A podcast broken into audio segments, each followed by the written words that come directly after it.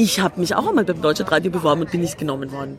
Aber es lag an meiner Impertinenz, weil ich, ich war ganz lange... Dass du genommen wurdest oder nicht genommen Ja, beides eigentlich. das ist ein gutes Stichwort, beides. Aber das erste Mal war ich wohl noch zu jung für diese Impertinenz und dann wurde später, fanden die Leute das wohl kühn oder so. Vielleicht hat sich auch der Trend verändert. Man weiß ja, das kann auch sein. Also vielleicht ist meine Art des Widerstands ein bisschen modischer geworden. Dim, dim, dim, dim, dim, dim, dim, dim, dim, dim, dim,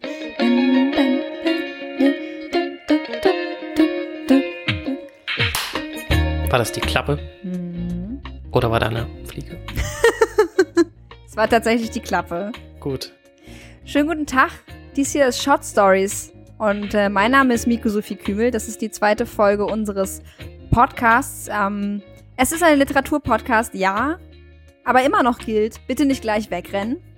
Ähm, das Spiel Short Stories funktioniert im Prinzip ganz einfach. Mein Freund und Kollege Kai Gutacker und ich, wir treffen uns mit äh, einem Autor oder einer Autorin und äh, derjenige Gast, den wir uns erwählen, der darf sich einen Shot aussuchen, den wir zusammen trinken und dann wird gelesen und diskutiert und gelacht und gesprochen und überhaupt. Und noch mehr getrunken in der Regel? Ach, hi Kai, Mensch, du bist ja auch hier so ein Zufall. Ja, Mensch. Wie schön, dass du da bist. Ja, finde ich auch. Ja, mittlerweile ist es schon äh, ein ganzes Ende her, dass wir uns mit Elisabeth Hager getroffen haben. Was erinnerst du denn eigentlich noch so von dem Tag? Also ich fand das ganz spannend, weil, ähm, muss ein bisschen länger ausholen. Ähm, bei uns gibt es die ungeschriebene Regel, dass derjenige, der den Autor schon kennt, das Interview nicht führt. Und ähm, ich wusste bislang noch gar nichts von Elisabeth und äh, mir wurde zum ersten Mal der äh, Text dann äh, geschickt und von da an fand ich das super spannend, was sie macht und äh, die Texte, die sie schreibt und dann war ich sehr gespannt auf das Treffen. Genau, Elisabeth stammt aus Tirol ursprünglich und äh, hat einen Roman schon veröffentlicht beim Milena Verlag, der heißt Kometen und derzeit arbeitet sie an ihrem nächsten Buch. Äh, Gerade ist sie, glaube ich, irgendwo in den Alpen und nimmt da atmosphärische Bilder für einen Buchtrailer auf. Aber jetzt könnt ihr euch erstmal den Text bzw. das Prosastück, das sie für uns vorgetragen hat, anhören. Und äh, wenn ihr ganz genau hinhört, dann hört ihr da im Hintergrund einen Zug. Äh, das ist die U1. Die fährt nämlich unweit von Elisabeths Wohnung und auch von der Bar, in die sie uns beide entführt hat. Ähm und das Schöne bei der ganzen Sache ist, dass ähm, sich das auch ein bisschen im Text widerspiegelt. Viel Spaß. doch einfach selbst hin. Jetzt haben wir uns mega überlappt am Ende. Wir haben uns voll überlappt. Ciao. Ja, Mensch. Tschüss. Ciao.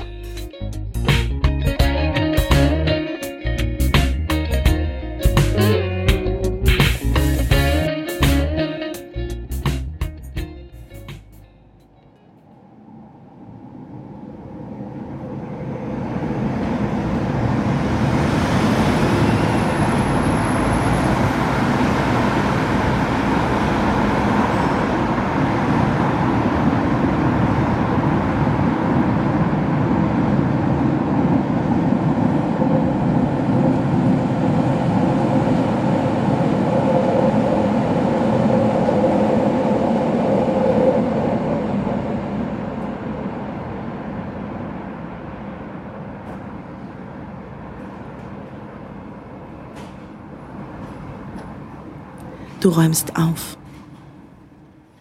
An einem Tag, der kommen wird, stehe ich morgens auf der Straße und erkenne nach Jahren, in denen du tot warst, an einem Menschen in der Ferne deinen Gang. Ich weiß noch das karierte Hemd von einem deiner Brüder, viel zu groß, und die abgeranzten, ausgelatschten Turnschuhe. Du bist es wirklich. Und wie du den Kopf unterm Arm die Straße runterrennst, könnte man denken, es wäre alles ganz normal. Nur das Pfeifen kommt von etwas tiefer unten. Und deine Kragenweite enger bist du auch. Da bin ich platt. Da schau ich her hinter dir, schau wie du mit dem Riesenkopf die Straße runtergehst. Trophäe eines allzu kurzen Lebens, statuiertes Exempel einer Kritik der Moral. An einem Tag, der kommen wird, stehe ich morgens am Bahndamm und schaue dir zu, wie du Haare aufsammelst, deine Haare, deine Dreadlocks von den Schienen auf Gleis 3. Mit ernstem Fleiß hältst du den Kopf ins Gebüsch wie einen Suchscheinwerfer, greifst hinein und ziehst Büschel heraus. Nach zehn Jahren Schlaf unternimmst du jetzt doch eine etwas verspätete Rekonstruktion. In meinen Ohren sitzen fest an mir dran, erhebt sich ein Moment lang ein Gemurmel, ein satanischer wüster Gesang. Dann ist es still auf einmal, nur das Hämmern eines Spechtes an der Borke eines Baumes und das Läuten der Glocken am Bahnübergang. Langsam drehst du dich zu mir. Dein Gesicht lächelt lässig in die Seite gestemmt, dein abgerissener Kopf sieht aus wie neu. Du winkst mir zu, wir blicken uns an. Sorrow is worn out joy. Danke, dass du aufräumst, bringe ich endlich heraus. Doch da rauscht schon der Zug durch den kommenden Morgen und ehe ich's begreif, bist du auf und davon.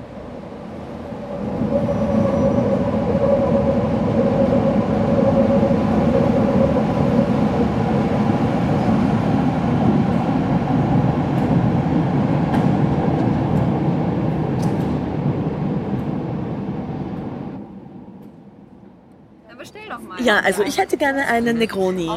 Ein Negroni Spaghetto oder ein klassischer? Äh, einen klassischen bitte. Dann nehmen wir den dreimal. Dreimal, genau. Drei Negronis. den Abstand mehr so, bitte so. Das war's? Und dann Ja, Danke. wir gehen ja auch schon mal Wasser bringt sie uns wahrscheinlich noch. Ich habe jetzt auch gar nicht verstanden, was sie zu uns zur Auswahl gemacht hat. Ja, ich weiß es auch nicht, aber ich glaube, dass das mit dem Schaumwein normalerweise nicht drin ist. Ah, okay. Das ist irgendwie ein bisschen anders. Also kriegen wir jetzt einen Long Drink? Wir kriegen oder? jetzt den normalen Negroni. Ah, okay. Genau. Also da muss eigentlich rein Campari und Wermut und irgendwas mit Orange. Hier ist es äh, Öl, aber so genau kenne ich mich gar nicht aus. Also es ist jetzt nicht so, dass ich stundenlang zu Hause sitze und die Zutaten des besten Negroni ever. so. Ja, es ist einfach ein italienischer äh, Aperitivdrink und äh, da ich mich, ich bin Tirolerin und ähm, unweit der italienischen Grenze oder Tirol ist eigentlich sehr dünn. Man ist immer unweit irgendeiner Grenze und unweit der italienischen Grenze fühle ich mich halt äh, sehr beheimatet und äh, ich war ganz oft mit meinen Eltern in Italien und die haben halt dann ständig also Aperol getrunken und solche Sachen und dann habe ich das halt auch, weil ich auch schon kleiner Schluckspecht war, wollte ich immer kosten und habe äh, dann halt ganz früh für mich Aperol entdeckt und auch ganz früh für mich äh, Bacardi entdeckt, äh, sag schon Bacardi, Campari entdeckt, Entschuldigung. Genau.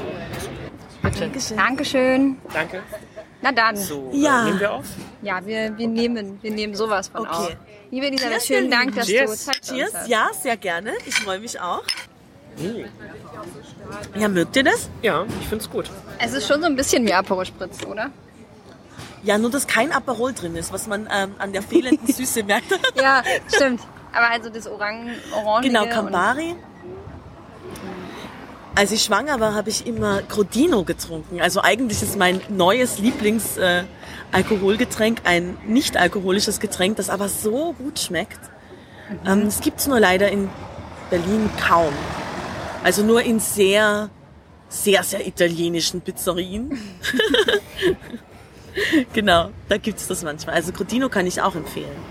Hugo kennt ihr wahrscheinlich auch. Das ist ja jetzt in Berlin trinken das ja auch viele Leute, aber Ich habe es nie probiert. Ich weiß nicht, es ist bisher immer an mir vorbeigegangen. Ich weiß gar nicht, wie es schmeckt. Das ist so, das ist so Prickelbrause mit Holunder und, ja und Sekt. und also genau, Sekt und Die, Holunder. die Beschreibung Sirup, hat dafür gesorgt, dass ich es nie probiert habe, weißt du? Das ist das Problem. Das ist gar nicht schlecht. Also man kann das auch wie alle anderen äh, von diesen Aperitifs. Entweder gibt's die Version mit Weißwein, Schorle irgendwie im weitesten Sinn. Genau. Du hast jetzt so eine ganz kurze Pause eingelegt, bevor du das Wort Schorle gesagt hast. Wie ist das denn berlinerisch für dich? Ja, Fühlst ähm, du dich in der, im, im Dialekt zu Hause schon? Oder? ja, das kommt halt immer auf die Gesprächspartner drauf an. Also wenn ich mit meinen Eltern hier sitzen würde, was auch vorkommt, was auch schon vorgekommen ist, jetzt in diesem Lokal, da würde ich das Wort Schorle vermeiden. Also weil es einfach seltsam wäre mit meinen Eltern, wo wir immer Spritzer sagen, aber wenn ich jetzt hier Spritzer sage, ist es auch ein bisschen, es hat immer so was Obszönes, wenn man sagt weißer Spritzer und also peinlich berührt. Also genau, also von dem her, ich ähm, habe mir das äh, über die Jahre angelernt, äh, gewisse Wörter nur, also das ist so, ihr kennt das bestimmt von Fremdsprachen. Je müder man ist, desto eher hat man sich da nicht unter Kontrolle. Jetzt bin ich aber noch in dem Zustand, wo ich eben sowas wie Schorle dann doch noch sage und nicht Spritzer, aber genau. Wie ist das, wenn du schreibst? Hast du dich dann auch unter Kontrolle oder? Nein, habe ich überhaupt nicht unter Kontrolle. Also, oder ja doch, aber es ist so eine Art geführtes Träumen oder so eine Art äh, geführte Ekstase. Also irgendwas in mir ist schon noch äh, klar, zumindest hoffe ich das. Und ähm, im, ja, da kommt es auch immer auf die Schreibphase natürlich drauf an. Der erste Schwall kommt meistens einfach so raus. Und dann sind da oft, ganz oft irgendwie Austriazismen drin, die ich dann aber eigentlich, also bei dem 2000, also bei dem nächst erscheinenden Buch, da lasse ich die zum Beispiel alle drin. Aber bei dem Buch davor haben sie mir die teilweise dann auch rausgestrichen, weil das teilweise ja auch deutsche Leute sind, die reden und so. Da hatte ich das überhaupt noch gar nicht so, da wusste ich vieles noch gar nicht. Also wenn man als Österreicherin in Berlin lebt, dann merkt man schnell einige Vokabeln, zum Beispiel Polster, kann man nicht zu Kissen, also wenn man Polster sagt, dann meint man, meint man nicht Kissen. Wenn man Kasten sagt, versteht keiner Schrank. Wenn man, wenn man Semmel, Semmel geht eigentlich, aber wenn man Sackerl, wenn man so gewisse Reizwörter sagt oder Heuer oder Jänner, Feber, also das merkt man relativ schnell, aber dann gibt's noch so kleine Sachen, zum Beispiel das E-Mail heißt es ja auf Österreichisch. Aber in Deutschland sagen, schauen mich dann die Leute immer sehr blöd an, aber das habe ich erst nach Jahren verstanden, dass das am Artikel lag. also, Was bedeutet dir der Rausch literarisch? Ich glaube, der Rausch spielt in meinem Leben einfach eine sehr zentrale Rolle. Ich liebe ihn in jeder Form. Ich liebe ihn als Fiebertraum, vor allem jetzt im Sommer. Ich liebe die Hundstage, nicht unbedingt wie Seidel sie beschreibt, aber ich liebe sie trotz. Also ich liebe die Hundstage. Ich liebe eben Fieberträume und jede Art der geistigen Grenz, des geistigen Grenzgang und Überschreitens. Und beim Schreiben gibt es so verschiedene Modi.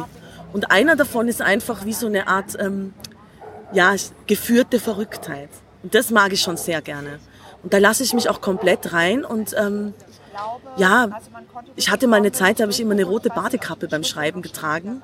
Und da war ich wirklich verrückt, habe ich auch viele Gedichte geschrieben und ich hatte wirklich das Gefühl, sobald ich diese Kappe aufsetze, zum Glück hat mich zumindest nie jemand drauf angesprochen, hoffentlich auch niemand gesehen.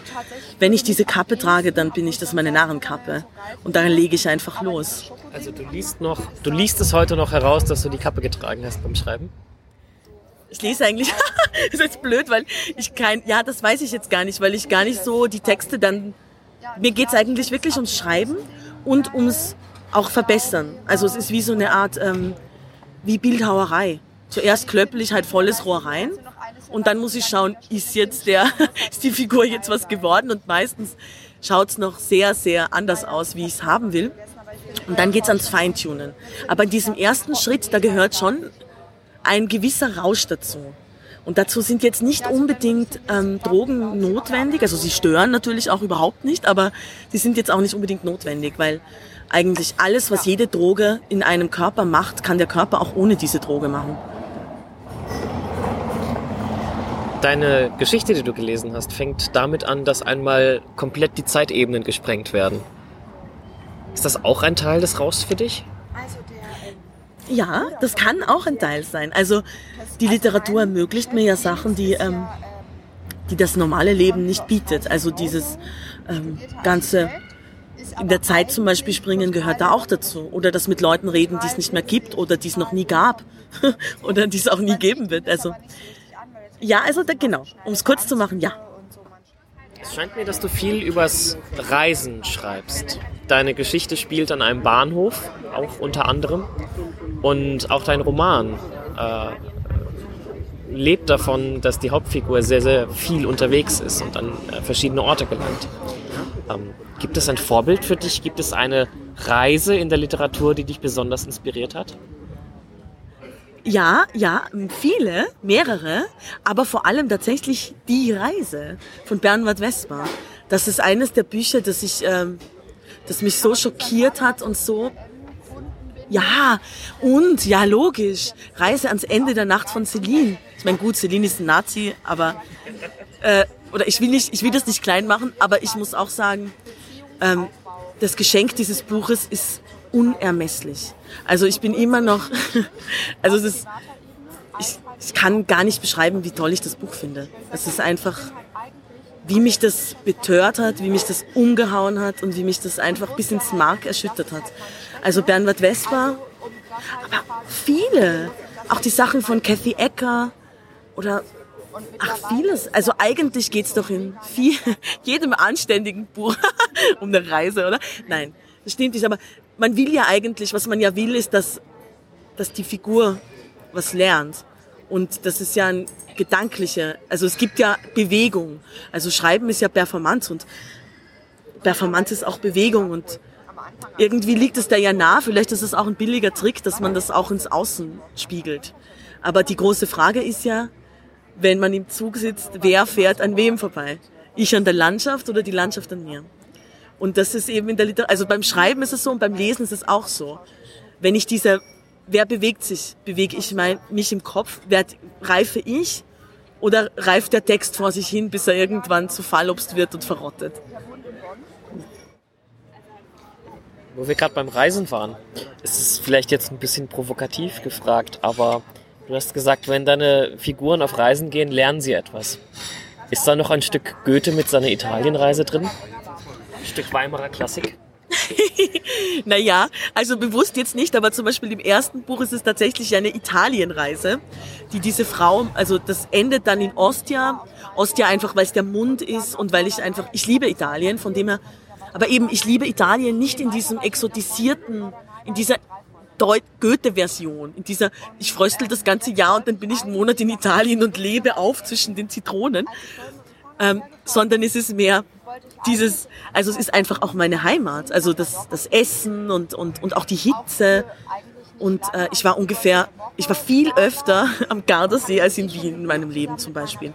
Und, und Bozen, Italien, also Südtirol, Alto Adige, ist auch einfach ein Stück weit meine Heimat auch. Also von dem her bin ich ja Italienerin. Jetzt mal grob gesprochen und, oder, sehr, ja, aber das ist halt ein Kulturkreis, in dem alles sich vermischt. Von dem her ist es eben nicht dieses Fremde, sondern eine Seite des eigenen, die aber in Österreich schon nicht so stark kultiviert ist. Nehmen sich deine Charaktere Freiheiten, die du dir nicht nimmst? Ja, manchmal schon. Also ich gehöre jetzt nicht zu den Autorinnen, die äh, so äh, überkompensieren im Schreiben und dann irgendwelche krassen Szenen schreiben, was sie sich alles nicht trauen würden oder die. Also es ist schon nahe an mir. Also ich bin selber relativ mutig. Ich habe die meisten Sachen, die ich irgendwie geschrieben habe, auch selber schon in irgendeiner Form gemacht, aber eben nicht immer. Und manchmal nütze ich das auch. Ähm, für dieses, das kennt ihr bestimmt alle, diese Rachegedanken, die man dann so manchmal hat. Wenn man mitten in der Nacht aufwacht und denkt, da hätte ich sagen müssen. So dieses, und ähm, dieses, das hätte ich sagen müssen, das geht dann beim Schreiben ja ganz gut, weil in der zweiten Überarbeitungsschritt, zack, kriegt ihr einfach den coolen Satz oder die kriegt einfach den coolen Satz in den Mund gelegt und gut ist. Also da kann man sich quasi so halt, also schlagfertiger mache ich meine Figuren, als ich bin schöner, wichtiger, cooler, alles eigentlich, ja. Und auch, und auch alles andere, aber eben, genau. Muss es in Literatur auch langweilige Figuren geben? Ja, wobei die auch spannend sein müssen. also nehmen wir mal Bartleby, der ja eigentlich extrem, das ist ja der Inbegriff des langweiligen Charakters, den ich aber ob seiner passiven, seines passiven Widerstandes eine sehr spannende und ja, durchaus lesenswerte Figur finde. Oder den Mann ohne Eigenschaften. Also ich meine, also es gibt viele Figuren, die eigentlich gerade dadurch, ach, viele Figuren, die ich auch gut finde, haben wenige. Es ist halt immer die Frage, wie man es inszeniert. Also wenn man eine langweilige Figur auch noch langweilig inszeniert, ist das irgendwie ganz schlimm. Aber da muss man halt, es kommt halt drauf an. Also manche Leute, die sind so die schreiben einfach so schön, dass es egal ist, worüber sie schreiben. Da ist es dann auch schon so, man, man trinkt diese Phrasen wie einen guten Wein, man ist total betört von, wie das geschrieben ist und dass die Frau dann Verkäuferin beim Spar war oder das habe ich nie gelesen, aber das heißt es immer, dass dieses dieses eine Buch von heute habe ich gerade über den nachgedacht. Es gibt eins, das heißt der Trafikant und dann gibt's noch eins, ein, ja genau. Ich habe noch nie was von dem gelesen, aber alles, was ich über den gelesen habe, war immer dieses, es, die Figuren sind total banal, aber es ist so toll geschrieben. Ja, ja, genau. So, Also ja. es gibt dieses eine, das heißt ein ganzes Leben. Das heißt, es geht um einen, also es geht so um einen Jungen, der adoptiert wird. Aber es ist genau dieses, was man, also wenn man die Stichwörter nur benutzen würde, dann würde man sofort sagen Heidi. Also es ist so Alpenpanorama, es ist so Bergdorf, es ist so äh, so selbst sich selbst versorgen mit, mit mit so einer kleinen Wirtschaft sich verlieben und dann zieht die Zeit so an ihm vorbei. Also es ist ja auch so der Witz, es ist ein wahnsinnig schmales Buch und das erzählt aber ein ganzes Leben und das äh, ist un unfassbar schön tatsächlich. Also es grundsätzlich bin ich ja immer skeptisch, wenn Schauspieler anfangen, Bücher zu schreiben. Aber tatsächlich ist das ein. Mich würde das interessieren, was jemand wie du denkt, der selber Österreicher ist und der vielleicht von den Bergen noch viel mehr so ein eigenes, da viel mehr eigenes noch mit verbindet. Für mich als jemand, der mehr so aus dieser, so ja, Wald und irgendwie Mittelgebirge, aber so dieser große, überragende, dieses große, überragende Be- Gebirge, was so um einen rum ist und was einen so gleichzeitig bedroht und auch beheimatet, mehr so von Ferne kennt und aus Erzählungen und aus dem Urlaub, ähm, war das wahnsinnig beeindruckend tatsächlich. Ja, schön, das muss ich unbedingt lesen. Ich habe ihn am Spielplatz gesehen, der, der hat auch ein Kind. Ja, einen kleinen Sohn hat er, ja, ja. Ja, also ich, ich kenne ihn nicht, aber ich habe eben das Gesicht gesehen. Und dachte ich, woher kenne ich den? Kenne ich aus irgendeinem, aus einer Verlagsvorschau oder so? Oder ist der in meiner Agentur? Dann habe ich da geschaut. Nee, und dann habe ich aber irgendwo gelesen, Robert Zedal, und dann habe ich, ah ja, das ist der. Der geht immer da auf den gleichen Spielplatz wie Alma auch. Vielleicht rede ich mal mit ihm und sag, wenn ich das gelesen habe und es gut, wenn es mir gut gefallen hat, dann kann ich ja vielleicht mal reden mit ihm. Aber Oder wenn es ihm nicht gefallen hat. ja, ja, wobei, ähm, wobei ich da so ein bisschen, ähm, ich finde es immer dreist, Leute anzu, also ich meine, so ein bisschen aus Selbstschutz sage ich das jetzt auch, aber ich finde es eigentlich, wenn man jemand wirklich aus dem, aus seiner Privatheit holt, dann sollte das einen guten Grund haben und es sollte nicht dazu sein, da sein, um den jetzt zur Schnecke zu machen für eine Arbeit, die er nicht, also seine Arbeit lebt ja nicht davon, dass er da vor dir steht und sich deinem dir stellt, sondern er schreibt ein Buch, das du finden kannst, wie du willst. Und wenn es dir nicht gefällt und du bist nicht direkt in der Situation, also da muss man mich schon danach, also um es kurz zu machen, für sowas müsste er mich fragen. Dann würde ich ihm natürlich beinhart, wie ich es finde, sagen, aber ich würde jetzt nicht aus dem Nichts mich vorstellen, mich dann zu konfrontieren mit meinem Zorn. Welche Frage würdest du dir wünschen, dass man sie dir bei einem Interview ste stellt? Das Das habe ich ja versprochen. Welche. Ja, das lag jetzt in der Natur der Sache, Kai. Damit musst du jetzt leben, dass du dich bei dieser Frage ausgerechnet versprochen Ein- hast. welche Frage lass würdest du dir... Okay. Ich muss auch nachdenken. Welche Frage würdest du dir wünschen, dass man sie dir auf einem Inter Welche Frage würdest du dir wünschen, dass man sie dir auf einem Interview stellt? Das ist eine sehr gute Frage.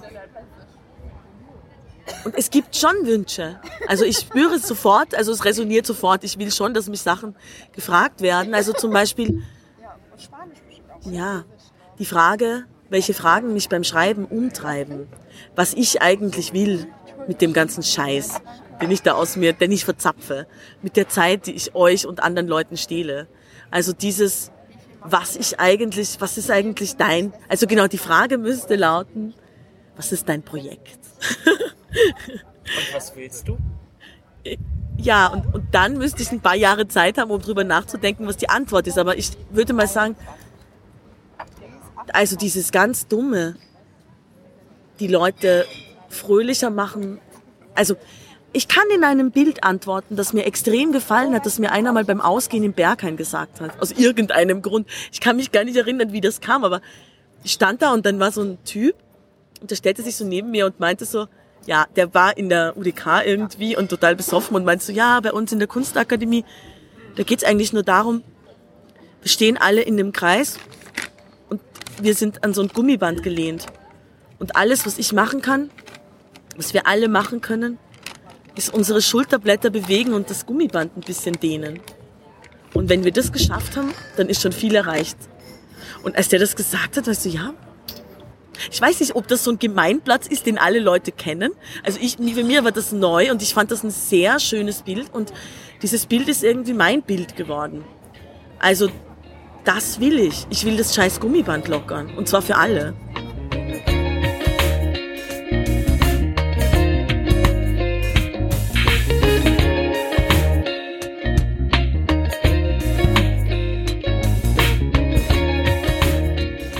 Das war Elisabeth Hager, meine Damen und Herren. Äh, ich hoffe, sie konnte euch genauso einnehmen, wie sie Kai und mich einnehmen konnte. Äh, Gerade schreibt sie jetzt an ihrem zweiten Roman, der wird Fünf Tage im Mai heißen und äh, im Februar 2019 bei Klett Cotta erscheinen. Wenn ihr sie früher mal erleben wollt und Berliner seid, ähm, dann könnt ihr zu 48 Stunden Neukölln kommen. Da gibt's mehr Infos in den Shownotes, genauso wie zu unserem Podcast. Alle Möglichkeiten, wo man uns Favo, Abo, liken, gedönsen kann. Ähm, bitte macht das gerne, abonniert uns vor allem gerne, rezensiert den Podcast gern. Ich weiß, das will heutzutage jeder von euch, aber was will man machen? Das ist eben jetzt der Applaus des Künstlers oder des Podcasters. Ähm, ich wünsche euch erstmal einen schönen Juni-Auftakt und ähm, hört doch vielleicht Mitte des Monats nochmal hier rein. Tschüss!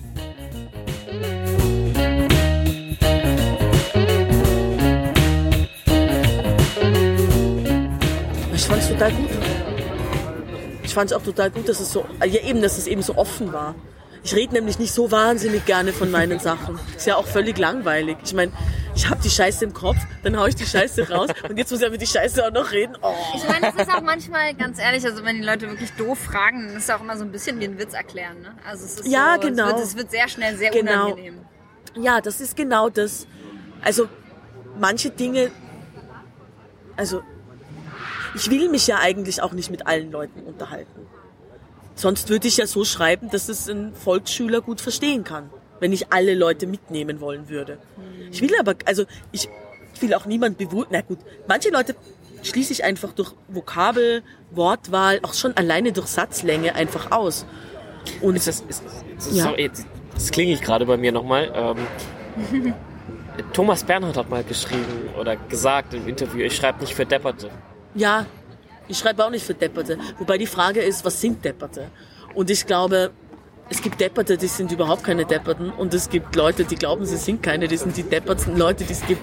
Also, es Manche, ist, manche von ihnen führen äh, Interviews mit Autoren. ja, und manche leiten Verlage und manche. Nicht wir. Natürlich Ach so, nicht. ach so, ach so. Alle außer uns natürlich. Ja, also es gibt Für, auf jeden fürs Fall. Protokoll, ich habe gerade Miko zu Unrecht ge... Was, was Ich kriege jetzt einen blauen Fleck als Andenken an diesen Abend. Das ist sehr schön. Oh Gott, das müssen wir dann tätowieren lassen. Wenn er da ist, dann komme ich sofort mit der Nadel und mache so ein Hand. Kannst du das? Kannst du, kannst du so diesen, dass es auch wirklich aussieht wie Ja, eine ja. echte äh, Lesur? Also, dass es wirklich aussieht, als hätte es wirklich wehgetan.